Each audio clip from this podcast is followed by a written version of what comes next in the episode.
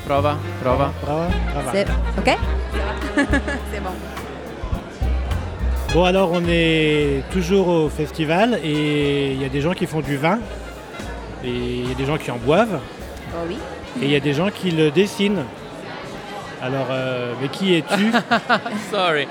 Quindi Gianluca eh, racconta chi sei e che cosa fai nel- nell'ambito del, del vino? Ehm, nasco come grafico, e ho lavorato molto nel settore della grafica e della comunicazione.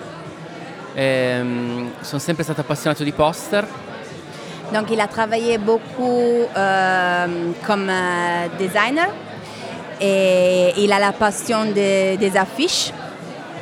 Ehm, nel, nel 96 ho vissuto a Grenoble En 90, il a vécu un peu à Grenoble eh, e ho conosciuto un affichiste e ho capito che potevo unire la grafica con, con, eh, la- una parte più d'autore. et donc c'est là qu'il a connu un hum, graphiste et c'est là qu'il a compris qu'il pouvait euh, lier la partie graphique avec la partie euh, de dessin d'auteur. Ehm, poi mh, ho co- negli anni poi ho- sono sempre stato molto appassionato di vino e, mh, Il a toujours eu la passion pour le vin.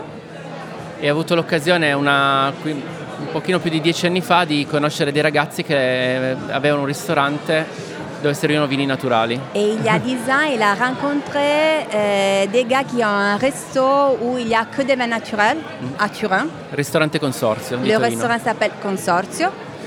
E, e da lì ho avuto l'occasione poi di unire il- la, la- la fish con il vino. Eh, Et c'est là qu'il a commencé à lier le côté de graphiste avec euh, le vin naturel.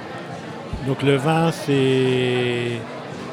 Le vin naturel, c'est politique, c'est une, une action politique. Comment euh, l'image, le graphisme euh, traduit ça et comment il, qu'est-ce qu'il véhicule, enfin, qu'est-ce qu'il cherche à... Come riesci eh, in quanto grafico a unire il lato politico del- al vino naturale, ma io ho vissuto molto... politico-sociale? Ehm, credo di, di- di aver avuto l'occasione di in parte esprimere me stesso attraverso i poster e il vino, che è un luogo molto unpolitically correct, molto destrutturato, molto, mm, anche del- molto conviviale. ecco. Donc les affiches lui ont permis de s'exprimer soit à niveau artistique, soit à niveau euh, social, convivial. Et c'est c'est un, un endroit plutôt libre.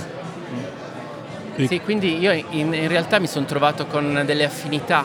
Non è che io ho dovuto raccontare qualcosa degli altri, ma in parte ho raccontato la mia. Io, io- io faccio parte di questo mondo. Quindi Il rac- se sent partie de, de ce mouvement depuis longtemps et donc c'était pas euh, plutôt euh, raconter une histoire, mais c'était plutôt une expression artistique de soi-même. Et donc ça, comment il décrirait ce, bah, la création, ce qu'il fait, comment il décrit, à quoi ça ressemble, Come descriveresti quello che fai e mm, da dove trai le- la tua ispirazione per, per quello che crei? Ce sont des questions hyper difficiles, même pour moi. si tu veux peut-être boire plus de vin. Oui. per, per me il, il pensiero è un flusso continuo e, e spesso parto dalle parole. Quindi io mi diverto molto a lavorare sulla parola e poi trovare quello che visualmente Il rappresenta la parola. Il s'amuse beaucoup à travailler en partant des mots et en chercher de représenter les mots. Sì, per- perché il mio lavoro è un lavoro di comunicazione, non è un lavoro di illustrazione. L'illustrazione è uno strumento per esprimere dei concetti. Donc le, le dessin, la partie graphique est hum, un instrument pour euh, exprimer des, des concepts. Et donc la base, ce sont les mots et après on arrive au, au dessin et aux affiches. Ehm, quindi per me il, il- il centro è sempre la creatività ehm, ed esprimere un- un- qualcosa che può divertire, sorprendere, gli aspetti, mi, mi divertono molto gli aspetti ludici, ma anche delle letture semplici che possono avere anche una profondità maggiore. Quindi... Donc le but est de s'amuser et d'amuser les gens et, et, parfois même une, une description très simple peut donner l'idée pour faire des réflexions sur des concepts plus euh, importants, plus, plus sérieux. Oui, parce que moi j'y connais rien, mais quand je vois les affiches qui nous entourent, euh, on dirait des dessins d'enfants, et avec des messages ou des discours ou des, qui sont assez Beaucoup sérieux, e strict, voilà, e très militants. Quello che lui sta dicendo è che non conosce questo mondo, ma quando vede le tue creazioni pensa a una creazione molto semplice, quasi un disegno da bambino. Mm-hmm. ma con un concetto dietro invece che è molto eh, più, più, importante, molto più, più serio. È quello che secondo me mi ha dato la possibilità di arrivare in, in molti paesi anche, Et cioè perché diventato ça- molto internazionale. C'est pour ça qu'il a eu la possibilité de euh, être reconnu dans plusieurs euh, pays. Et donc c'est c'est vraiment quelque chose qui, qui l'a mis euh, au niveau international. Le, le concept est simple, mais sérieux en même temps. Perché il- cioè, la- l'aspetto pop per me è importante, e la facilità del linguaggio, perché così le persone non hanno timore, cioè si avvicinano e si avvicinano anche, come dicevo prima, divertendosi, però sono un cavallo di Troia, cioè di fatto poi. Le langage est très simple, même pour les gens, euh, facile à comprendre pour, euh, pour tout le monde. Et c'est ça qui lui a donné la possibilité d'entrer en contact avec euh, plusieurs euh, gens, mais, mais- mais tout simplement, et en amusant les, les gens qui, qui voient les, les- les affiches. Et là, il y a, ben, a d'autres euh, illustrateurs, il y a Tolmer. Euh, Tolmer, il, il- il critique, il critique le- les consommateurs, beaucoup. Euh, Est-ce que tu, quel est ton rapport, toi, avec les, peut-être les vignerons, les consommateurs les... Est-ce que tu as une cible ou est-ce que c'est générique Tolmer, ad esempio, che è di fianco a te, fa una critica anche ironica sui consumatori. E qual è il tuo approccio eh, rispetto ai consumatori, i, i vigneron e, e un po' tutto il mercato che sta intorno al, al vino naturale? Ma cioè, su- sul- sulla parte della critica ironica mi ritrovo.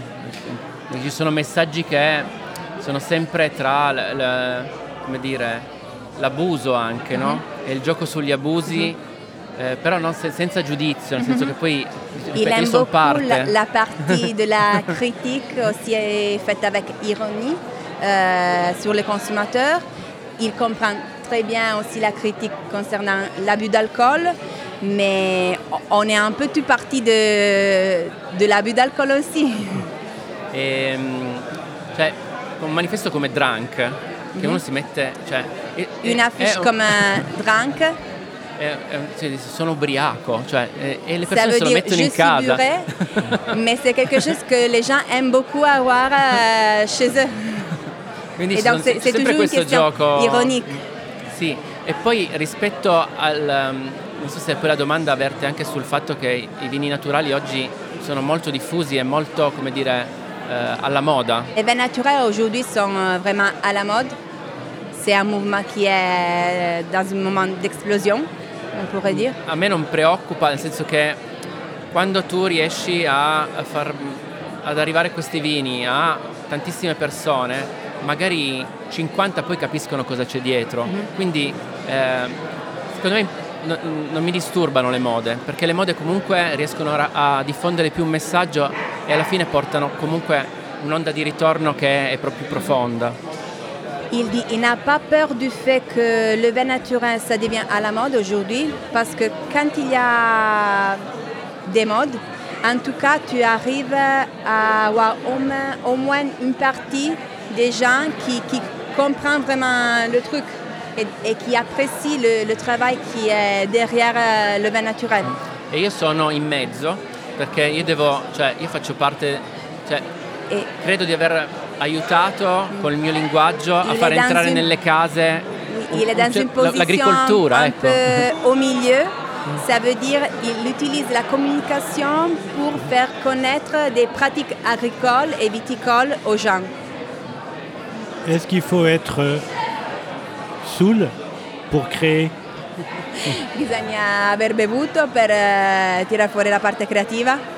No. No. Qualche volta. Wine Love. Mm?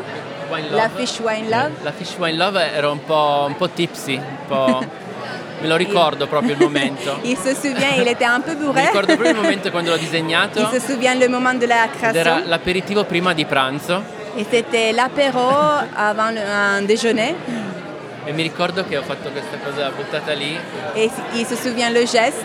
Sì, ma- e sono... Et, et l'alcool a un peu aidé. Sì, sono quelle cose lì, sono dei fulmini, sono delle intuizioni che neanche ah. capisci subito.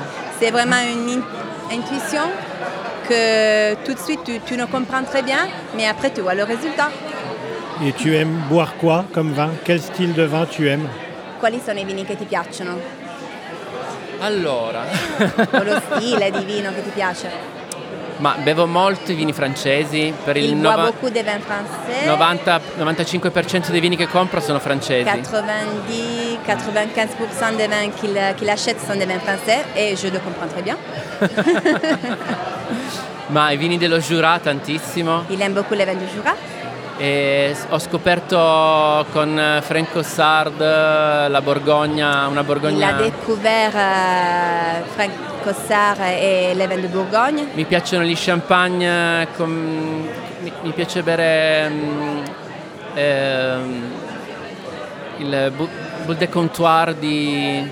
Ah, mi ricordo. Comme champagne, il aime euh, Brut Comptoir Di Charles Dufour, de Dufour. che sono dei, dei champagne forse più vinosi, più, più semplici anche, senza quelle complessità ossidative. Ce sont des vins euh, plus simples, euh, avec un peu de complexité, un peu d'oxydation. qu'il aime E bien. dieci anni fa eh, avevo- ero un pochino più curioso, Il y a 10 ans, il était un peu plus curieux quindi bevevo anche dei vini un, un pochino più punk. et donc il buvait des vins un peu plus punk, Poi ho affinato la un mia idea. e adesso non è che mi dispiacciono, eh, però li bevo meno dell'inizio perché all'inizio era tutta una scoperta. Donc au début, euh, tout était une découverte, et, mais maintenant il a un peu trouvé le style Sì, adesso plutôt. quando vado in un ristorante penso cosa voglio bere oggi? Guard- e passo i primi 15 minuti a Et guardare donc, la carta dei vini. Maintenant, quand il va au resto, le, premier quart d'heure est de regarder la carte de vin et bien choisir euh, ce qui va bien avec euh, la Infatti, bouffe. la, mia, la mia compagna mi dice sempre Sa che copine? preferisce che io la guardo prima da casa. Sa copine lui dit toujours Mais pourquoi tu ne regardes la carte de vin avant de partir de la maison? Comme ça, au resto, on peut commencer à manger et boire tout de suite. Alors là, on est à un festival qui s'appelle euh, Le vin est une fête. Est-ce que le monde du graphisme, c'est une fête Visto che qui siamo in una fiera che si chiama Il vino è una festa, pensi che il mondo della grafica sia una festa? Potrebbe, Ça pourrait être, potrebbe Me? secondo me in Francia e in altri paesi tipo la Polonia eh, c'è, c'è una cultura della grafica più, più ricca eh, ris- rispetto, a rispetto alla euh, festa proprio. il con- du, euh, du graphisme euh, qui est plus proche de la fête par rapport à l'Italie. Sì, paragonato. Sì, secondo me eh, allora, il mondo che ho vissuto io in Francia è, è un mondo più ricco a livello di, di vibrazioni, di, di autori anche. Euh, pour ceux qui connaissent la France au niveau graphisme, il y a plus d'esprit d'auteur, esprit artistique. Eh bien, merci de ces interrogations, ces temps. Et puis merci à toi, Elena, d'avoir euh, fait la traduction euh, au pied levé. Euh, comment on dit euh, le vin est une fête en italien? Il vino è una festa. Merci, bon Merci après-midi. beaucoup. Grazie a te. Grazie. Merci.